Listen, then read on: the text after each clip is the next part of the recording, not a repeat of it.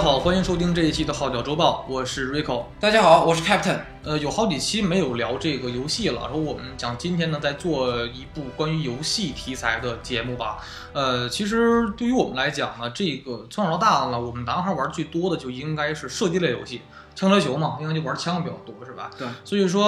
呃，我觉得应该也不只是我们的回忆吧，应该有很多人都，男孩们都应该玩过。呃，使命召唤的系列和这个战争机器系列，它应该作为现在就是射击类游戏中的两个呃招牌的游戏了。然后逐渐在变成年货的游戏也是啊，对对。但是战争机还好一点，但使命召唤已经彻底成年货了。对对。使命召唤呢，它是从第一部到第现在到第十三部了，应该是走了走过了十三个年头吧。所以说，但是它在。老几部之前都有很多的很好的经典的这个游戏，以及呢，就是这个战争机器也是到现在出了，今年出了一六年出了这个第四部出道了，啊，也是大概加上四部加四部正传加上一部的前传，呃，应该也是走了也是五部游戏了，所以说它也是一个很经典的世界类游戏，所以我们今天呢想聊一聊这个这两部商业大作吧。其实使命召唤应该是我觉得很多男孩。基础最早的一部射击类游戏，当时同期的还包括这个荣誉勋章啊，还有兄弟连等等。这个当时就是应该是很早，那时候刚刚是 PC 游戏刚刚兴起的年代啊，最早兴起的射击类游戏就是二，它都是以二战为一个背景的一个游戏。但是使命召唤呢，应该作为之中的佼佼者，因为当时在这个很多同期的游戏，现在只剩下使命召唤，呃，还在有，别的早都已经没了，就甚至连荣誉勋章这游戏基本都越做越不行了，基本都了。荣誉勋章这个游戏，我感觉就是给新的游戏引擎做那个测试平台用的。对，它完全就是一个像实验体的感觉，是吧？嗯，它基本就单周也在走那个。单人剧情加上联网的路线，但是剧情设计的不是特别好了，已经。对对对，但只有使命召唤的系列，就是可以说作为说，呃，基本是很多年都保持一个很高的水准。虽然这两年是不行了啊，但是我个人感觉，从第一部到第九部都可以是每一代都是很好的游戏，而且它更加注重于本就是单机的游戏剧情和体验，就是它不像说像战地呀，可能是更偏重于。呃，在联网啊，online 这种在线的对战模式，而对于本身的呃单机剧情呢，就比较薄弱了，是不就？嗯，所以我们就先先聊到这个使命召唤系列吧。就使命召唤系列，因为它是从第一部到第九部中呢，是一个相当于一个战争时代剧一样。要你像这个一第一部，然后第二部、第三部、第五部都是二战系列，然后这个四。四六八，四六八都是现在战争三部曲。对，然后这个第七部、第九部都是冷战时期和冷战到未来战争的一个跨度点，它是一个就是比较完整的一个就是人类战争史吧，算是。虽然使命召唤没有做一战的系列游戏，它不像这个战地，呃，在去年把这个一战这一块游戏界的战争游戏界的空缺给补上了。但是他从二战以后的时代，基本把从二战到现在战争基本都给比较好的概括全了。呃，而且说实话，从当时来讲，是做二战系列应该是使命召唤做的最好。呃，当时是因为像第一部和第二部，我是其实一到第九部，我基本每一代都通过两遍，甚至如果说一到二两代，我都会玩到四到五遍，因为那是我小时候最爱玩的一个单机游戏，因为那是当时很多网吧 PC 里都电脑里都有这种游戏，是特别多，是吧？对，那时候你不爱上网，就是最爱玩这个游戏。当时家里家长管得严，就不让说玩电脑，只能去网吧去玩这个游戏。其实第一代和第二代呢，嗯，很好的把二战的战争史还有战争氛围。呃，给你很好的融到游戏里边了。然后，其实第一代、第二代融入了当时的，呃，欧洲战场，就是诺曼底登陆之后的战场的故事，还有这个。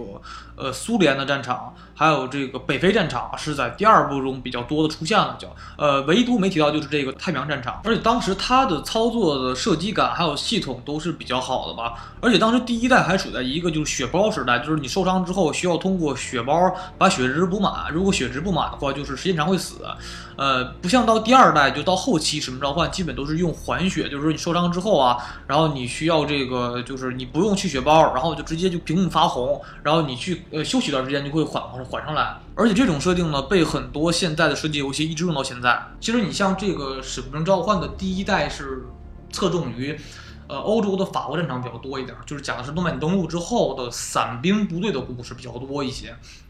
而且第一代也是有也有很多的苏联战场的一些细分吧。呃，但是其说实话，其实《使命召唤》的它的一二呃两代是在电脑上是有的，但是第三代是电脑上没有的。三代是可能很多人，可能包括我都没有玩过三代。三代它是唯一一个当时在 PC 上没有发售，只有在这个主机，就是 Xbox 三六零、Xbox 那应该是七二零时代了，就是就叫就叫 Xbox 啊，就是最老的 Xbox 上是那种呃才有的游戏机，而那个代那那代游戏呢，第三代使命召唤它是唯一一个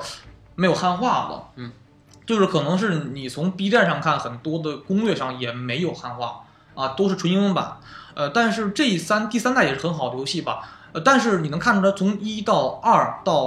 五应该是比较完整的，咱们能玩到的这个三部有汉化的，然后比较，呃，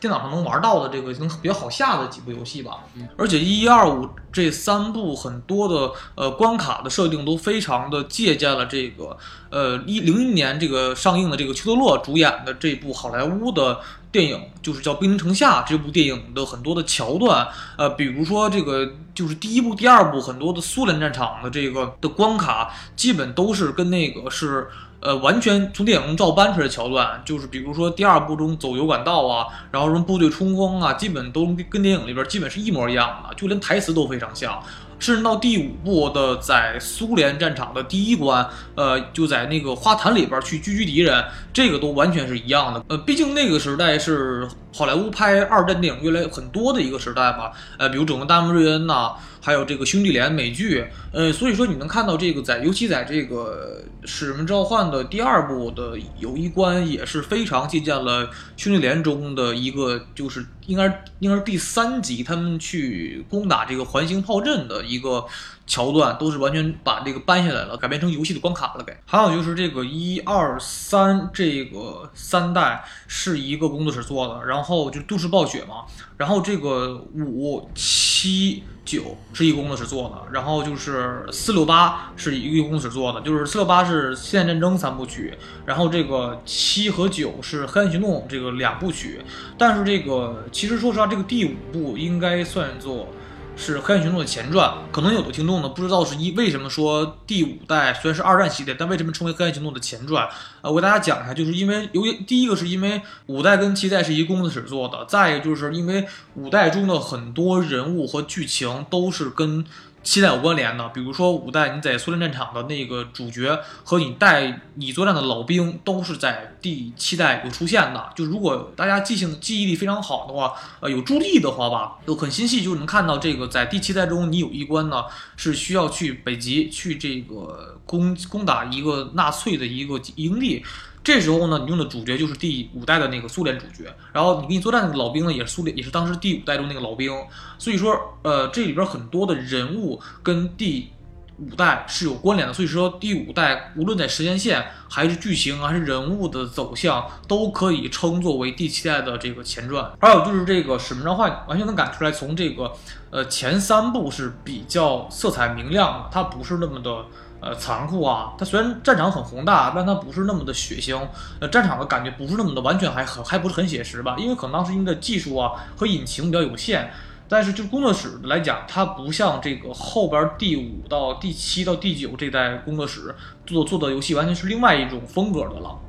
首先，他们的色调是很黑暗的，然后游戏性是比较有质感的，然后整个的是更加残酷和血腥的。就是你看第五代开始就变成了一个黑暗战争史了，就尤其像第五代，它的这个场景的开端，比如说呃日军杀害美军呐，然后还有这个尸体的爆炸后边出现的这种场景啊，以及这个日军的作战手法。啊，都比较完整的给你凸显出来了。因为咱们在这个《血战钢钢锯岭》那期说过了，说这个太平战场呢是应该算作整个欧战场的最残酷和血腥的一个战场。所以说，但是它这部工作室非常厉害，是它把这个游戏呃很好的给你还原出当战场的一个氛围，比如说很恐怖的气息啊，然后整个的这工作室做游戏是真的是比较有质感、黑暗，然后血腥，然后带一些恐怖气息，甚至说这个工作室开发出来了当时使命召唤。就是第二有名的一个系列，就是它僵尸系列。当时我也觉得这个僵尸系列是，呃，非常恐怖，做的是相当成功的一个游戏的新的模式。而它的僵尸的这种呃压迫感和恐惧感是远比生化危机》要恐怖很多的。就个就我个人而言来看吧，而且我对《使命召唤》整个的观感来讲，它的到现在出第十三部系列中，我觉得最神、做的最有质感的就是这个《黑暗行动》的这个系列。这个系列可以说，尤其是这个系列的第九部，更加是我认为是神作，无论是游戏性啊，然后操作呀、剧情啊，都非常的棒。其实《使命召唤》呃的战二战的这个系列吧，我觉得是非常成功的，还有很多二战的一些。呃，一是战战役，你会对历史有有一个大概的了解啊，它对每个战役都有一个关卡的设置。再一个，它是对每一个枪，当时二战的枪支是一个比较好的一个设置，就是比如说当时玩游戏之后，你发现很多二战的枪支啊，你都就比较了解了，比如说这个美军的汤呃汤姆森冲锋枪啊，还有这个 M 一格兰德步枪，还有这个苏联的这种罗盘式自动步枪，还有这个德军的 MG 四二重型机枪，还有虎式豹式坦克。等等等等，你都会有一个比较好和比较了好的了解，我对二战的一些枪械的军械知识比较了解，然后它的战争每一代战争的这个战争史也比较了解，这是一个比较好的吧。甚至说它的做二战系列是同期比所有的这个，呃，像兄弟连和是龙勋章都是比较特殊、比较优秀很多，所以到后期它可以再做了很多部二二战的系列的游戏。但到了第四代呢，是一个。又是一个新的发展，它应该是，它是它其实虽然是一到十三代游戏，但是基本每一步都不是，基本它都不是有一工一个工作室承包的，它是分片管，单数一个工作室，双数一个工作室。对，它都是有就是两个工作室去去做，动视暴雪和另外一个工作室做的。对对对。从四六八这三代开始，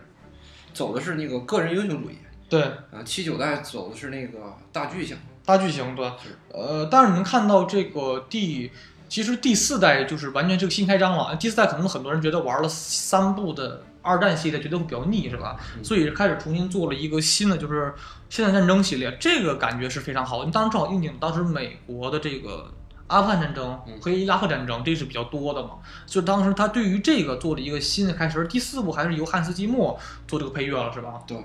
而且这个三部从四六八三代的这个战争剧情是非常好的，是吧？我感觉那时候很多人喜欢肥皂啊，还有这个上尉啊，就是这些角色。对，有特别有特点的主角，也有特别有特点的反派。对，然后剧情还能把他们串联起来，谁都不显，谁都不显得特别突兀。对对对。但是感觉那个呃，就是呃上尉叫普莱斯啊，普莱斯上他就很克人，戴戴小草帽，天天晃晃晃，打雪茄。然后，但是他就是感觉谁跟他混谁死啊，就基本他是他他是最命硬的一个人。对，但他是谁跟他混都得死一个人啊。他感觉就挺可靠的，但是有点方人。对的，很方人。但是这个你能看到，从第四代开始有很多比较经典的，因为就是如果二战吧，可能没有代入感。但是你天天咱们那时候小时候天天看这个。这个新闻能看到很多美军美军作战的一些新闻比较多，你会比较有代入感吧？所以你玩很多游戏中感觉很有代入剧情。他也用了很多当时一些真正的案、真正战争的案例去做游戏。而这个《使命召唤四》也是用了很多当时真正的美军在阿富汗战争中一些经典的这个遭遇战或一些那种突袭战，作为一些真正的战例，然后做了一些很多有趣的官邸，而且非常非常的宏大，是吧？主要是这个反派特别有特点。对对对，其实我觉得第四代来讲，反派。还算好，但是战争的感觉，它是分了好几个人嘛，它是好几个主角去同时推线的，是吧？对。我当时我觉得玩最感觉比较爽的一关是那时候去呃援助坦克的那一关，当时是有一个坦克，它这个履带被炸断了，然后你需要去支援，然后需要修坦克，那一关是比较我觉得挺好玩的。然后其实到像 Captain 说的，到第四代有很多的这种反派也是比较好，比如第一代的这个是那个将军是吗？将军是感觉特别。呃，你觉得啊，很很就是感觉头一次做这种很黑暗政治性的游戏是吧？嗯，那时候应该是应该是主角跟幽灵，然后两个人去马卡洛夫的这个别墅里边偷偷完资料之后，对，然后遇到小强，小强对，然后他们两个逃出成天之后到这个将军手里之后被将军给杀了，然后你需要最后去呃跟肥皂还有这个普莱斯上尉，然后这个三个人去追杀这个将军。这是感觉挺好玩的，是吧？嗯，尤其到这个，甚至到第六代，感觉也是不错，因为它这个四六八三代比较挨得比较紧嘛。就是六代一开场，就是在四代中，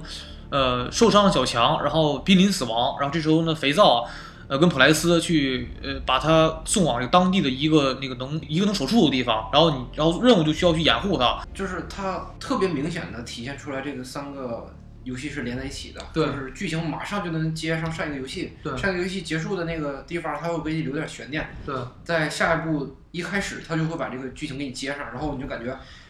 特别爽，这三部合成一一个游戏在玩儿。对，而且它里边有很多的这种新的这种战争的打法，比如说这个可以动用这种无人机啊，嗯。然后动用这种无人的小坦克，嗯。还有这种就是咱们所谓的这种就是高空的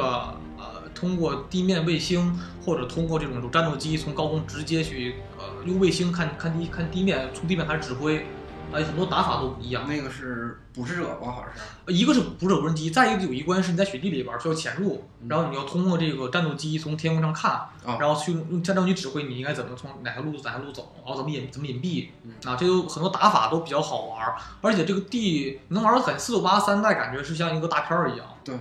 它非常像这种，就是像就是类似于《黑鹰坠落》啊、嗯这样的，就是现代战争的戏比较多，而且是感觉更加的好玩儿。比如说像这个，你感觉哪一关比较最好玩儿其实我印象最深的是第一关，第一关那个新手教学还有印象吗？啊？新手教学给你个地方，然后让你，呃，几秒钟把那个标靶的人都打死，啊然后该闯进去的那个屋都闯进去，然后最后有个终点，给你设定几秒。嗯其实那个时间是时间，它不给你一个就是有整有整有零的时间吗？嗯，是十几十几秒还是二十几秒来着？对对对。那个时间其实是 Ghost 创造的，你在打破 Ghost 的记录。哦，它有彩蛋那种感觉。啊，对你把那个记录给打破了以后，我记着好像是有一段小剧情来着，记不太清了。就是他把所有里边那个能出现的人物都给联系在一起。还有一个彩蛋就是，也不能算说是彩蛋吧，就是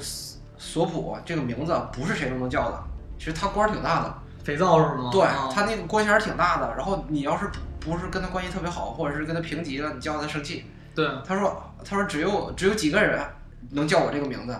肥皂也是比较厉害的那种感觉，他是老老战队员了，然后比较靠谱。对他当他好像是人气最高的一个主角之一，好像是。对他那个造型就比较招人喜欢。墨西干头，然后那个样子，然后能打。但是当时是，我觉得当时最火的是一个是幽灵，但幽灵的幽灵的脸从来没别人看着过。啊，Ghost 他是有一点儿那种，嗯、给他设计的特别天才，然后有点儿那种怪癖。他呃他是那种就是偏那种计算机和那种电子设备的天才啊，他也能他他会也会打仗嗯对，啊，而且他就是设计水平高到什么程度啊？一般设计水平高的人，他都得结合就是视觉还有听觉，然后来判断那个他要射击的目标，然后再去就是进行射击。就是 Ghost 他他都强到他总戴个耳罩，都以为他那个耳罩是那个用来就是隔音的，然后防止那个耳朵被枪的那个开火声给震坏了。震坏了实际上这个人他一直在听摇滚，他在那块儿，啊！对对对，他这个得说过对他。呃他在那块儿听着歌，完了还能把别人打死。有的时候别人偷袭他，他还能扭头给人但是比较假，这个一般人不可能啊。对，那么大声，然后对啊，反正就给他弄得特别而且会。会影影响战争情绪的，会你比较需要静的潜入式，你听摇滚，然后啊对这样很不很很很危险的事儿。而且在特别安静的地方，那个耳机它是漏声的。对不对，所以说，但是他的这个当时我记得 Ghost 的面罩也特别的火，嗯，对那 Ghost 面罩很多人都特别喜欢。啊，一个是是他就是一个特别特别有那种个人英雄色彩的那种人。对，一个是他，还有一个就是这个肥皂，当时也是很多人洗。当时肥皂应该是第呃六部和第八部死亡的时候是比较，就很多人都很郁闷的时候。嗯啊，他因为他死的比较比较突然死的是那种，就是没想到他那个会死。呃，其实这些老人都在慢慢让他们退休，然后让新的那个角色顶上来。其实普莱斯那几关还挺有意思，给他给他关起来，然后你们几个救他去那个啊，对。但是那个呃那一关是你去到一个监狱。监狱，然嗯后需要从空中下降突袭，然后最后找他了，是吧？哦，对，再一个就是当时是呃在那一关中有浴室那一关，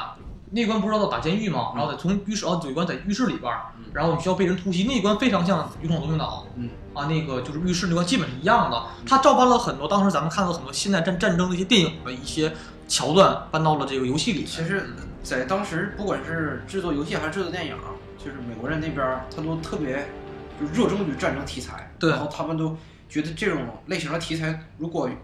就是不经不经删减，然后做出来的东西特别酷，对对对然后，其实际上做出来，如果你不经删减做出来也是挺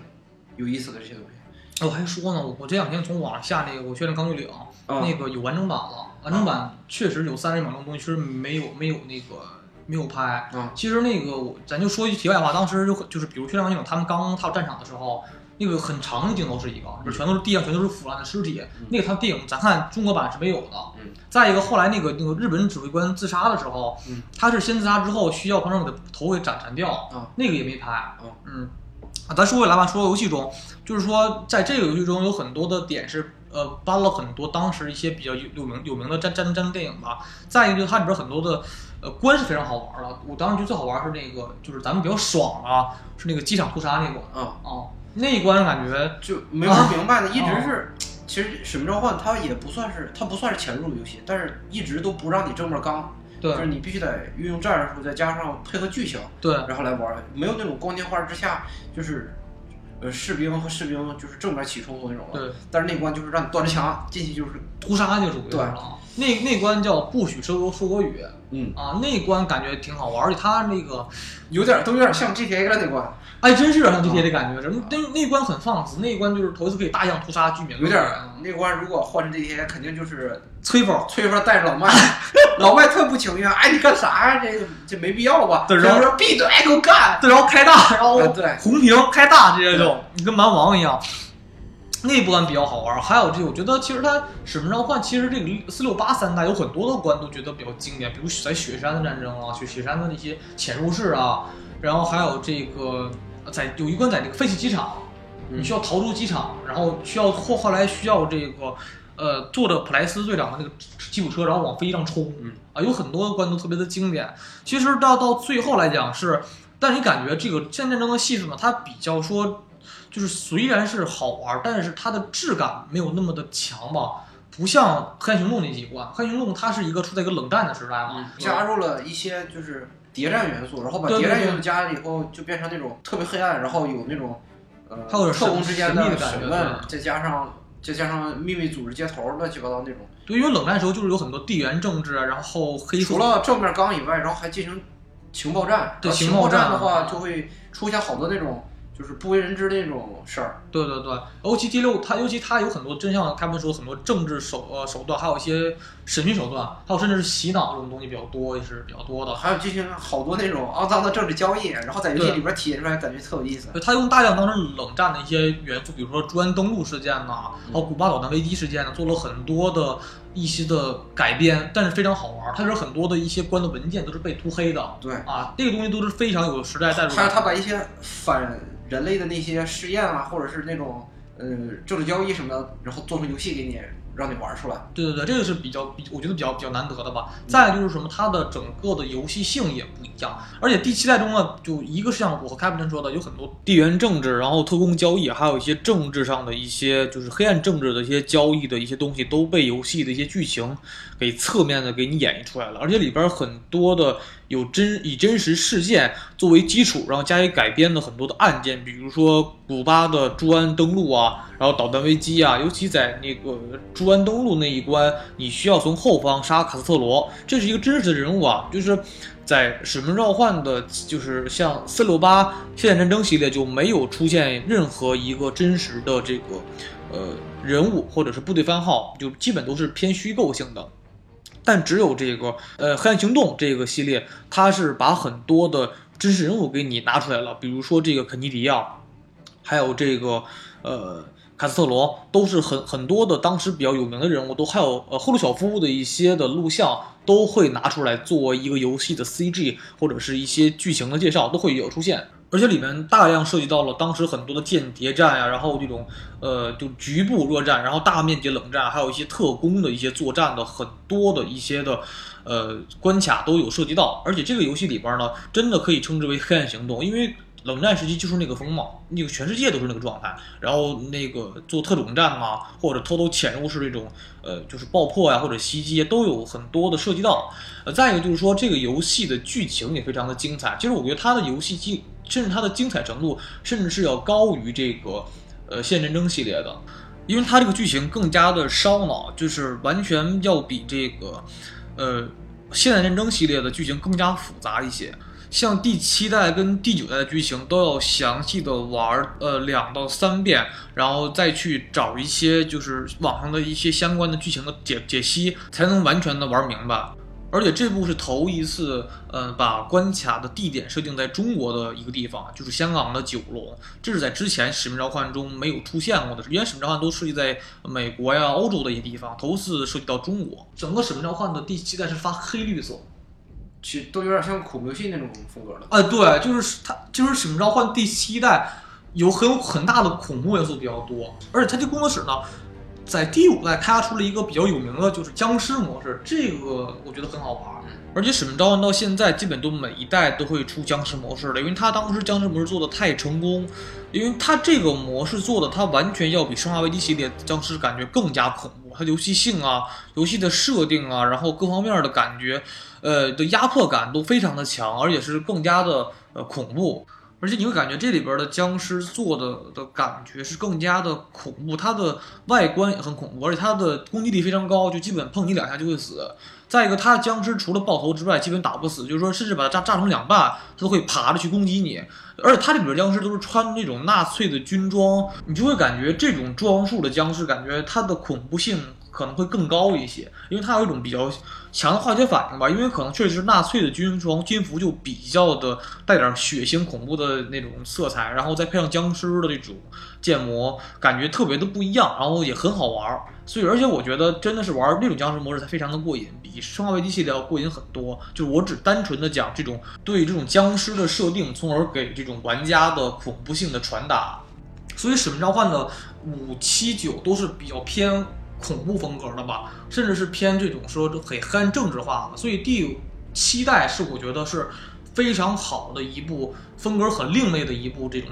那种战争的这种游戏吧。甚至到了第九代呢，就是不但把呃第七代的很多优良的一些游戏的一些设定给呃传承下来了，还把这些游戏做了很多的创新。呃，其实第九代讲的是这个老梅森跟他的儿子小梅森两代。父子之间的故事，而且这个第九代，他把这个游戏呢作为这种跨度性的玩法，就是怎么说呢？就是你需要玩一段老梅森的在冷战时期的作战故事，然后把剧情往下接着延续，或者填一些第七代的一些没填完的坑，然后要再玩一会儿呢，他这个小梅森的就是的故事。小梅森的故事处在一个未来战争的时代，就他俩父子之间年时间跨度比较长啊。他他小梅森的战争故事应该处于就是二零二零年。左右的一个时代吧，是说在一个时代一个这种时代，所以说这个两两代的这种战争感互相玩穿插感非常的好玩，而且剧情呢也。我觉得更加的精彩化，而且这个第九代头一次用了多结局的方式去玩，就是你可以在游戏中选择出很多的呃结果，比如说是否杀一个人，或者是否做这件事，然后去最后会影响到你这个结局的发展。所以说第九代呢，它有这个五个结局，有很多的选择需要你去做，然后有最好的结局。然后呢，基本来讲，如果第一次玩没有经验的话，基本都是那种剩下那四个结局都不是很完美的。而且这个第九代的剧情也出现了新的反派，而且他的这个反派和梅森之老梅森之间的故事呢，也有很多关联，甚至老梅森在之前的一代都和的战友也都会接着去出现在第九代中。所以说第九代我还有第九代出现了很多新的一些系统，比如说作战之前，你可以去那个选择这次的选择武器，可以选择进行武器进行组装，对武器进行喷漆，还有很多的呃一些。别的那种模式作战方式都非常的好玩，而且第九代它毕竟处于一个第一次就是使命召唤做这种呃涉及到未来战争的一些的，就是都的的一些设定了，就是说里边很出现很多新的武器，比如说这种像这种大疆无人机这种的这种作战小小型的无人机，然后还有这种就是操作性的那种小坦克，甚至是一些就是。呃，非常觉得脑洞大开的一些攀岩的设施，甚至是隐形衣，还有一些新型的枪支，甚至是那些可以随时移动的那种防呃防弹的那种盾墙，都是非常好玩的一些新的一些设备。而且它还可以对一些枪支进行微调，比如说加一些配件呢，然后加一些就是它本身的一些呃，比如说。弹夹加长，或者是一些呃枪托的改装，哎，这些东西都很好玩。这些东西，这些是很多设定都是在之前的使命召唤中没有出现的。而所以说，我觉得九代是使命召唤的最后一个高峰，就是它应该是使命召唤中所有系列中集大成的优良作品。而且第九代完全是无论从设定啊、剧情啊，都完全可以称称之为神作了。所以说到使命使命召唤第十代之后就越来越不好，可能就是盛极必衰吧。而且同期也出现了当时最好玩就是那个是就是战战地三都是当时最好玩的两部射击大作嘛，对嗯，比较多。但是《使命召唤》到第十代之后就不是那么的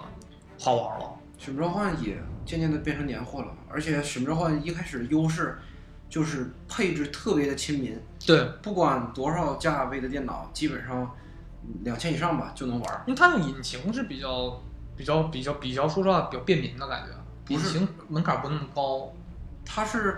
呃，因为特效，因为效果做的不是特别的顶级，所以说兼容那个低配的电脑也都可以。但是最新的这几部，因为受到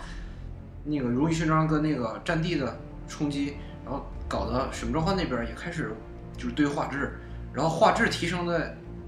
就是最主要的结果就是吃电脑，对，然后但是它容量变得特别。它它的游戏性，我游戏性我觉得也不好玩。比如第十代是这个，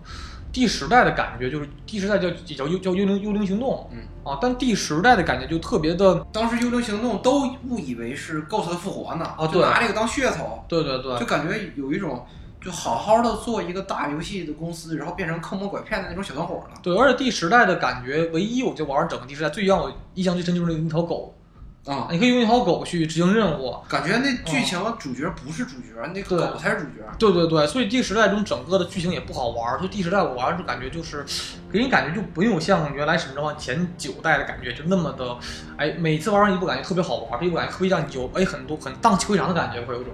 比如说，呃，有，比如说，基本使命召唤前九代每都每一部都有一些比较好的一些大的关，去让你觉得很好玩，嗯很宏大，要不就很有趣的关地去让你做。但第十代就很很差劲，第十代做的就，而且这个到这个第十一代呢，也就是，呃，当第十一代就能看出来，整个就使命召唤从第十代之后开始越来越走颓走向颓势了，基本就。它脱离现实以后，想象力我感觉稍微有点跑偏。它后边那几部都偏向未来战争，对就是武器还有装备什么的都偏向于呃未来的那些东西。然后在现实中，即使有，也是在试验阶段，就是没有真正的那种投入战场。然后作为一个就是先就是特别超前的东西，然后加入到游戏里边来，对然后感觉很很假就。就所以说但能感觉出来，就是，但是也是没什么可做的了，因为使命召唤毕竟从一到九基本把每代都做，你不做未来战争没啥没啥做了，基本就。嗯，使命召唤的剧情比较好玩的原因，我感觉还是要设立一个主角，就是后边这几代吧，我感觉比较着急，他们想要把每一部尽快的做出来，导致没有时间去做剧剧情，对然后主角的那个存在感都很弱，感觉这主角给谁都可以。都可以啊，这个主角感觉没有什么性格，没有什么感觉吧？对，然后长相什么的也都是一张普通的美国大众脸，对，就这这个剧情的根本就是一定要主角有意思，而且脱离了个人英雄主义也是，就这个剧情很难。对，就是虽然现在都不流行这个了，但是这个玩游戏嘛，就是你你把主角做成一个英雄，然后你去体验他的人生，然后你就感觉有意思。你做成一个普通的人，你体验他，你感觉好像没什么意思。对，而且因为基本是使命召唤前两前几代都是那种大型战争比较多，可能可能你可以不突出个人英雄主义，嗯但是你到越往后吧，都是小队作战，就啊就每一个人就比较突出明显了，基本就。对而且比如说使命召唤的一二，然后三五都是那种大型战争嘛，然后你可能每一个人都不重要，没有什么主角因素，打完作战这作战都大型二战毕竟是大几百个人、几千个人作战，很多的，所以说不需要主角因素。但是你像从四代开始之后，你能记住小强啊，然后肥皂啊、Ghost 啊，还有这个呃普莱斯队长，很多人是吧？然后使命召唤、黑暗行动呢，就能记住这些梅森啊，还有小梅森呐、还有梅森的这个呃老战友们，都是比较让你觉得非常的有啊、有感觉的是吧？而且就是说，呃，毕竟他们都建在一个比较真实的基础上，比如说使命召唤的这个呃黑暗行动中包括了很多的这个呃，比如越南战争啊，比如说这个朱安登陆啊。还有，比如说二战系列中有很多，北非作战呐，或者欧洲法国作战呐，还有苏联战场都比较多，很真实。但是你像从呃时代之后，就完全的脱离了这个真实的事件，很未来了，而而且是基本整个的游戏性不好玩儿。你看时代是条狗，嗯然后十一代呢就是全民全奔着那个就是反派去了，对因为十十一代感觉做不下去之后，感觉把直接把凯文史派西请来去演这个 CG 了，是吧？啊，对，啊，就是但是感觉诚意诚意是有，但是效果并不好。对你把钱投入给一个演员倒是也不差，但是说，但是游戏本身是游戏嘛，它不是电影嘛，你需要一个很好的这个剧本和游戏性去做这个游戏。但就第十一代就完全的越来越差，然后甚至到十二、十三，其实说实在的，我看十三都已经打到外太空去了都。啊，对对对，就感觉就太扯了，就感觉就是，尤其第十三代评价最差，嗯啊，评分最低，地球都容不下这波人了都。对，你看，好在是第十二代被称为《黑暗行动三》，可能还，但是《黑暗行动三》跟二之间的关联特别小，基本没有什么关联，基本就啊，但是它只是一个独立，但是它的黑暗风格还是比比较呃传承下来了吧，这个是比较还还算好，但是说实话，从十开始之后，《使命召唤》系列就越来越差了，所以说很可能在往后什么十四、十五，感觉基本就嗯不会抱太大希望了，基本就吧，除非换工作室，除非或者换做一个新的这种领导方案。或者不再说一年出一部，啊，要入真一年一部，呃，真的不行。不像老老几代可能是一年一部，可能质量真好。现在新的真的，我觉得就不是很好了吧。所以，但是说实话，还是很推荐《使命召唤》呃一到九代的这个游戏，因为每一部都是神作，嗯都很好玩啊。呃，聊完了《使命召唤》呢，我们接着要聊这个战争机器系列。战争机器系列应该是作为叉 box 这款主机的这个扛鼎的这种游戏了，扛把子，扛把子了，就没有它就应该没有这么好的销量。叉 box 就叉包不是不是说所有系列叉包，就说三六零，三六零的这个系列没有战争机器，没有光环，基本上这个平台也就没人玩了。对其实它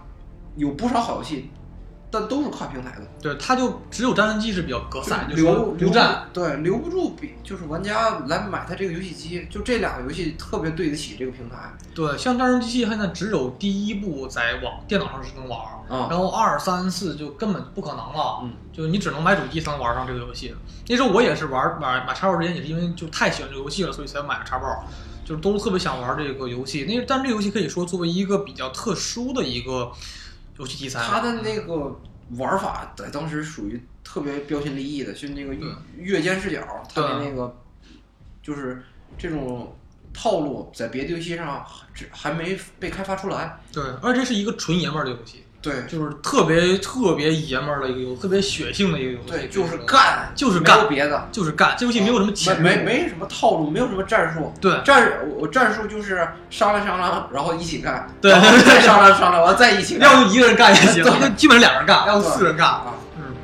这游戏就是特别的有这个男性气息吧，可以说。然后它的游戏的基调特别的好，嗯这游戏基调属于偏呃很冷酷，然后很血腥，然后就是冷色调，冷色调然后冷金属色重重型机甲，对。然后就它就像这个名字《战争机器》的名字一样，它是一个非常有赛博朋克这种风格的这种游戏，比如大量的这种，比如装装甲的样式啊，然后枪支的样式都非常的就充满了金属感，非常强，甚至他们自己的那个士兵的标牌都是齿轮儿，对然后他们的这个。呃，他们这个就政府的这些大楼都弄得很很机械，是吧？嗯，大大量钢铁包裹，然后什么个大齿轮儿做的，直升机做的才是就啊对太狠了，就其实我记得他们那个他们那个鞋，啊他们那鞋特别大大大铁鞋是那种，啊特别像咱们滑雪用的那种鞋，特别像。啊对他们那个就感觉浑身装甲都得有一百来斤重。啊，啊一百这一百来斤都说少了，对对，就他们人特别壮，有人胖跟、啊壮跟胖子似的壮的，是吧？就就感觉跟都是从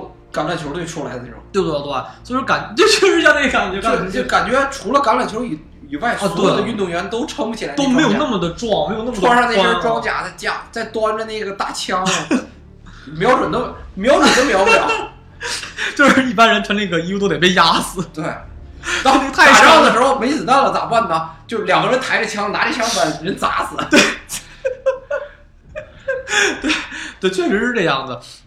那游戏非常充满这种金属赛博朋克的这种东西，特别重。然后，而且每一代的这个战争机器都应该是作为当时的一个就是游戏引擎的一个也算标杆了吧。虽然不能跟这个《孤岛危机》比，但是它当时用的是是虚幻引擎嘛。呃，虚幻引擎当时第二部用的虚幻引擎二点五，第三代用的是虚幻引擎，就是刚刚开发出来的第三代。呃，所以说当时的画质都是非常好的。你看虚幻引擎二点五的时候，当时的呃引擎的效果还不就很不错了，只是说很多的物体表面的感觉会会感觉很油腻，尤其是一种呃，就毕竟战争机器很血腥嘛，很多的肉块啊都出现，但是那个感觉非常的油腻。到第三部就完全的就不这样了。呃，甚至到第四代的引擎就会更好。第四代的引擎，你会感觉它的整个的游戏画面啊，甚至远处的风景特别漂亮。比如第四代中的电磁风暴啊，还有这个你用这个到后最后几关用这个巨型装甲进行呃游戏的时候，看到远处的山峦的风景非常的漂亮。所以说，呃，战争机器的每一代的引擎都可以作为当时的一个游戏的标杆儿。它不是那种像咱们使命召唤这种是在地方打的。它是一个建在这个外星世界，它讲的虚构的虚构，它肯定是一个虚构的故事，而且它的游戏性是很藏、很血腥的感觉，里边是就是很暴力，呃，肠子骨头满天飞那种。对，就是它虽然不黄，但是非常的暴力，对啊，就是非常的残酷吧，但是也场场面非常的激烈。它的剧情呢也是比较好玩的吧？它剧情讲的是这个在一个虚构的星球叫希拉星的星球上呢，就是呃生活着这种两种生物，一种是地上的人类。一种呢是地下的这种生物，也被称为兽族。但是这个星球呢有一种资源可以被称为这种就是伊姆能源，它像咱们就好像咱们就石油是绿色的这种一种液体，可以作为能源使用，但是非常的昂贵吧。但这种能量液体呢是不是碳化石？它是一种真正它一种它是一种微生物，这是它一种细菌，也是一种病毒。跟它长时间接触的生物呢会逐渐被它感染，所变化成一种新的生物，叫做荧光族。而这个液体呢，在地下是存在的，所以兽族呢，在这个地下的生存环境会变得越来越恶劣，所以导致这种这种液体，因为导致环境越来越差，所以后来兽族呢，就是强制性的被赶到了这个地上，从而与人类开始进行了冲突，因为为争争夺生存环境嘛。而在这个兽族出现到地面与人类开始进行战争的之前，人类已经在地面上已经进行长达一两百年的内战了，导致人口很少，而且作战的素质越来越越来越。不是那么强大，而且因为本来人类的本身的机能就不像兽族，就完全是为了战争而出现的，所以导致人类大量的被这个兽族所这个呃屠杀，而且就是地盘越来越小，所以到。后期就是人类逐渐只剩下几个城市作为据点了，兽族却越来越强大。这个时候呢，就是出现了一位就是老兵，就是也是非常就是在这里边最强战士，叫做 Max。呃，由他呢带领自己的 D 小队分队，就是由他还有这个多姆以及胡德德科尔还有这个巴德四个人呢组成的一个小队，然后由呃。他们的这个小队呢，听从当时人类的最后政府叫做维安政府的指挥，然后与这个兽族进行着对抗，并且执行很多的重大的任务。这是一条主线，就是这个人族跟兽族之间的对抗。还有另外一条主线，就是这个马克思的父亲呢是一个科学家，他比较会研究这个生物学。他发现这个这个银呃伊姆能源呢，其实是一种生物，他是最早发现的，并且他掌握到了这个呃如何消灭伊姆能源这种。生物的这种方法，并且通过这种方法呢，把兽族呢，因为兽族基本百分之九十多都被这种东西所感染了，只是或轻或重，重的变成荧光族，轻的呢可能还是兽族，有个人的这种的意识还在，甚至有很多人类也被这种异母能源所感染，变成了人荧光族的人类。所以说他找到方法之后呢，他有办法去把整个的异母能源所可消灭掉，而且通过这种方式呢，也把兽族间接的给。呃，消灭掉，所以说它就相当于为整个希拉星做一次净化，找这种方法了。所以说它这一个故事讲的是，也讲的是一个主线是人族兽族抗争，另外主线就讲的是这个呃马克思跟他父亲之间的故事，他是如何去寻找他父亲，然后并且呢呃帮助父亲去完成这项呃任务。其实第一部应该是完全是一个叫做试水的做法，嗯第一部的感觉是，哎，给你感投资这么一个新鲜的一种新的这种战争基调的一种游戏，很黑暗，呃，很血腥，然后。非常的充满机械感那种战争啊，非常的好玩。第一部中呢，让我觉得印象最深的就是当时在在城市里面对抗那个异形服的那几关，是感觉是最好玩的。因为那时候说，呃，当那个那关设置的非常有意志，就是你感觉不是在纯打了，你需要通过一些呃想动脑子的办法，然后去怎么过。他讲的是当时在城市里边呢，到黑天之后，出现一种新的生物，叫做异形蝠，它其实跟现在的那种。呃，吸血蝙蝠很像，就是说，如果一旦你脱离了光源这种和火源这种有光的东西之外，到黑暗的地方，你就会被这种东这种生物呢所成群攻击，呃，就会直接就会挂掉。所以说，你需要通过打爆一些煤气罐或点亮一些火焰，然后呢，去给自己开打开一条有光源的路，然后去躲避这种异形服，去往前接着探寻，这感觉特别的好玩，很益智。而且当时作为第一部出现的时候，感觉给大家感觉非常的就是很惊讶，觉得非常的很新鲜啊！突然出现这种的游戏方式的一种游戏，感觉风格也完全的跟之前的我们所接触到的这种射击类游戏完全的不一样。甚至到了第二部，可以说作为整个的战争机崛起的一部，这一部第二部完全无论是投资啊，还是整个的就是引游戏引擎，还有它的游戏时长，甚至剧情安排，甚至每一个场景安排都非常的好玩。无论是整个的剧情的吸引度，还是整个在老基础上进行升级的那种操作系统，甚至是它的每一个场面设计更加的宏大，更加的好玩。不，而且它的很平衡，不像它第一部的。反派的 BOSS 就特别难打，就无论是什么难度都特别难打。那个 BOSS 到第二部就很平衡，第二部无论到哪一关，就只要是你去多动动脑子，然后去找找办法，都是或者练练操作，都是能过的。而且是它的游戏的感觉场面特别的宏大，比如说，呃，去打这种。像山一样的那种巨型生物的那关，还有甚至是到这个兽族的地下去攻击，甚至是到这个后期去打这种暴龙兽，都是比较好玩的。第二代中出现了这种就是叫救护系统吧，就是当你就是只要不是被炸死，或者是说被兽族呃用电锯拉碎之后，呃倒地都可以被队友救起来。像第一步都不可以啊，第一步你可以救别人，但别人不能救你。嗯嗯。而且第一像不像第一代跟一代的反派是最难打的啊？那个将军，将军，将军感觉是将军，可以说是说就是战争机器，呃，二三四，然后前传的反派都没有那么难打，只有第一部是最找不到，第一部没有套路，第一反派根本就。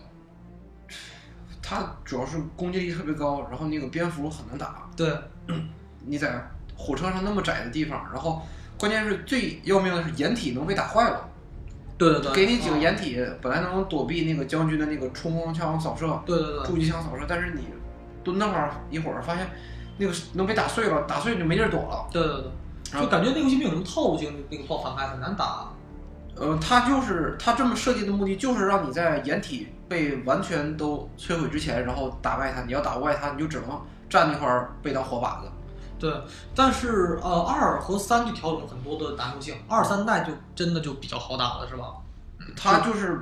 就是三个游戏，就是三个等级没弄太明白。一开始咱们刚开始玩游戏的时候，肯定是都从简单难度开始玩，对，然后通了一遍，然后再逐渐加难度。他的那个简单难度的那个将军都特别特别难打，对，就感觉前面特别好，到到但前面都很好打，前面都很很好很好过的，对，一到最后一关突然就变那么难打，就感觉特别不对劲儿了。感觉最后一关就前前些关那个难度都很适中，对，到最后一关你不管选什么难度都是极难的 BOSS，对，就游戏平衡性没调整特别好。对对对，再就是我感觉第一部中我觉得唯一难的就是那个你晚上开车需要拿那个拿拿那个日光灯去照蝙蝠，嗯，那儿有一点难。呃，你还得操控好的车，然后你还得操控好那个灯灯，对那个，而且蝙蝠从哪来，你有时候看不着，嗯，得听声。而且这个游戏它完全是一个虚构的游戏，它不像《使命召唤》是有这种真实的基础可以改编的，所以它的很多工作室做游戏时候有很多的创意，非常的好，因为它毕竟算是一部这种嗯射击类游戏，它它的枪是很重要的道具。但他做了很多的这种，就是个人设定的这种，就是原始的枪支非常的好，就比如说骑兵冲锋枪啊，然后纳什散弹枪，还有这种木修重机枪，很多的枪支的设定非常的好，就武器系统做的非常的棒。还有就是很多的兵种的设定非常的有创意，比如说这种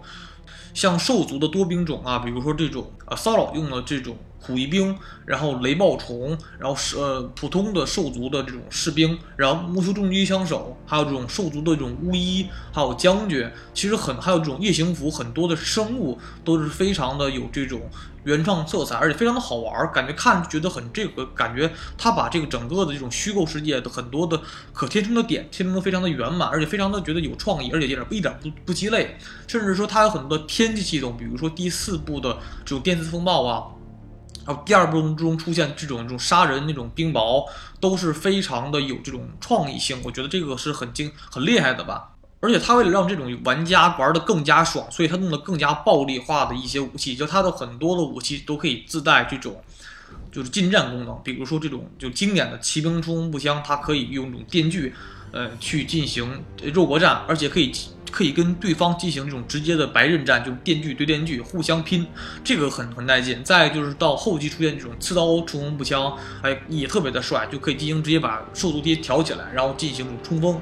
所以它的很多的武器设定特别的棒，而整个的世界观的构架特别的好，甚至到了这个第四部的，就现在并去年刚出第四部嘛，第四部的感觉就是呃，它完全是因为当时我没有想到说。还会出第四部，因为当战战争机器呢出了一二三和前传之后，我觉得就没有什么可以写的地方了。但没想到呢，它会出现这种第四部。第四部因为的剧情呢写的是在这个就是三部曲，就是整个的人兽战争结束之后，这个马克思也是老了，就是儿儿子的故事。因为就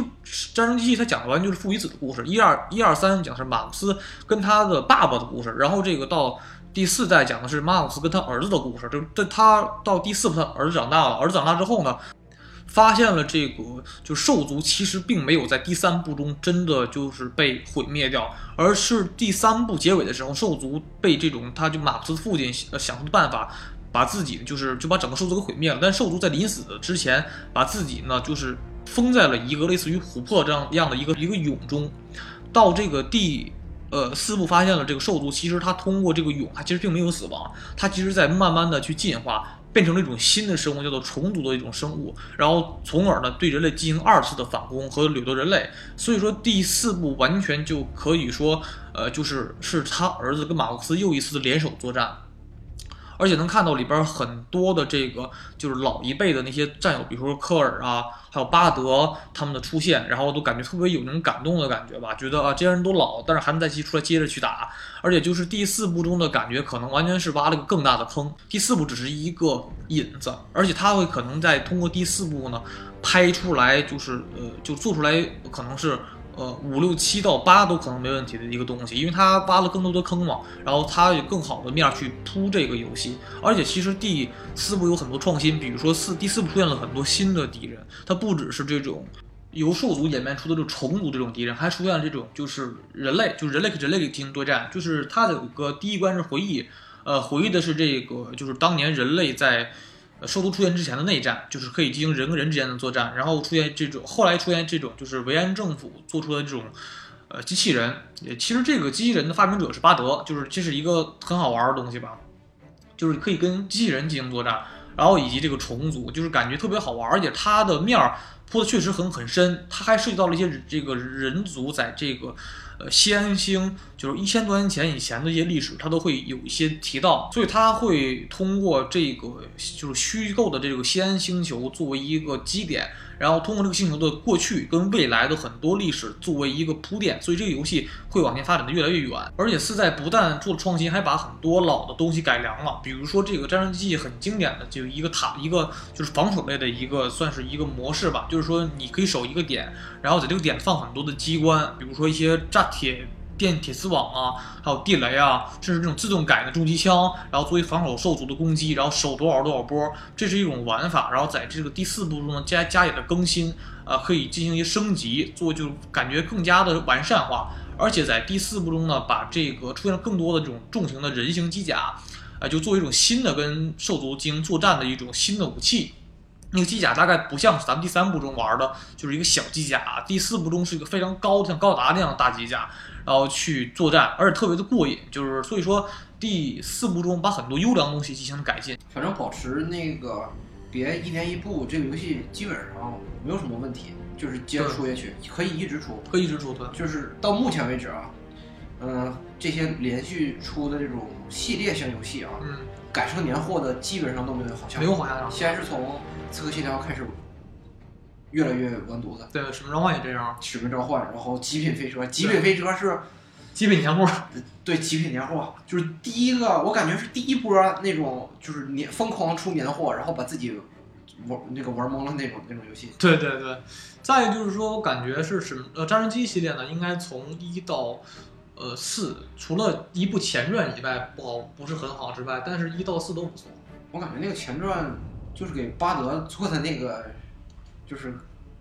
个人传记那种，但他其实我觉得他能做科尔更好玩啊啊，只是可能科尔是黑人吧，可能是吧。主主要是就是科尔这个形象树，就是如果塑造起来，有可能会遭到各种各样的协会的抨击什么的。对对对，然后会有一种种族歧视的那都会有原因嘛。哦但是确实我感觉到这个，你看到第四部中很多老家伙重聚之后，我觉得很感动，而且是里边很多的东西，觉得是你觉得玩每代都可以聊这个剧情啊，比如说就 Max 的父亲是怎么回事儿啊，然后这个虫族是怎么回事儿啊，还有说，当然后后来很多人说什么，比如说苦役兵应该是人族变的，然后都有很多的就是伏笔和一些悬疑的点。就它不是个单纯那种傻白甜，就单纯像《什么什么召唤》那种战争剧，它是一种完全说一个有一些悬疑色彩，还有一些黑暗基调的一部这种战争的游戏吧，所以它的射击感也非常的好，所以它很适合，呃，这种爱这种纯爷们玩儿这种游戏吧。嗯，嗯这个游戏我感觉就是射击技巧还倒是其次的，你的上弹技巧一定要好，对不然一梭子都打不死一个人。对，它需要练那个就完美上弹，对那个过程中，然后去上，一个是快速上弹，一个是完美上弹，嗯这两个上弹，然后需要练这个。其实好多游戏在出完第三部、出第四部的时候都非常容易出现问题，对但是战争机器并没有，对它不但没有出现问题，而且素质还有所提升，对对对就是非常不容易在业内里边儿，就是经常好多那种做游戏大佬做三部，然后膨胀，对膨胀做第四部以后，然后做的一塌糊涂。什么呃，那个战争机器并没有走这些人的老路，对，就是战争机器可以说它的每个人物，像说实话，有可能会想是，哎，老老老人物可能不出来了以后，那新人物行不行？其实感觉第第四代新人物感觉也不错，也是挺招人喜欢的吧。有点，他给我感觉有点像那个，呃，像这个那个德雷克，就是那个神卡伊的德雷克的感觉，他人物的人物的人物皮，呃，有点皮，然后就还还能贫那个人感觉，但是很好。所以说，你感觉这个游戏的新的主角可能也会被大家所接受吧，会很好玩。但是也希望这个游戏能越走越远吧，因为它对于我们来讲可以说为是最好的那个几个三 A 大作吧，可以说是吧？对。呃，听众们，如果你们喜欢这个射击类游戏的话呢，很推荐就是《使命召唤》的一到第九一到九部和这个战争机器的这个呃四部曲吧。嗯嗯，那我们今天就到这儿吧，拜拜。拜拜。Do you know what's worth fighting for when it's not worth dying for? Does it take your breath away and you feel yourself suffocating? Does the pain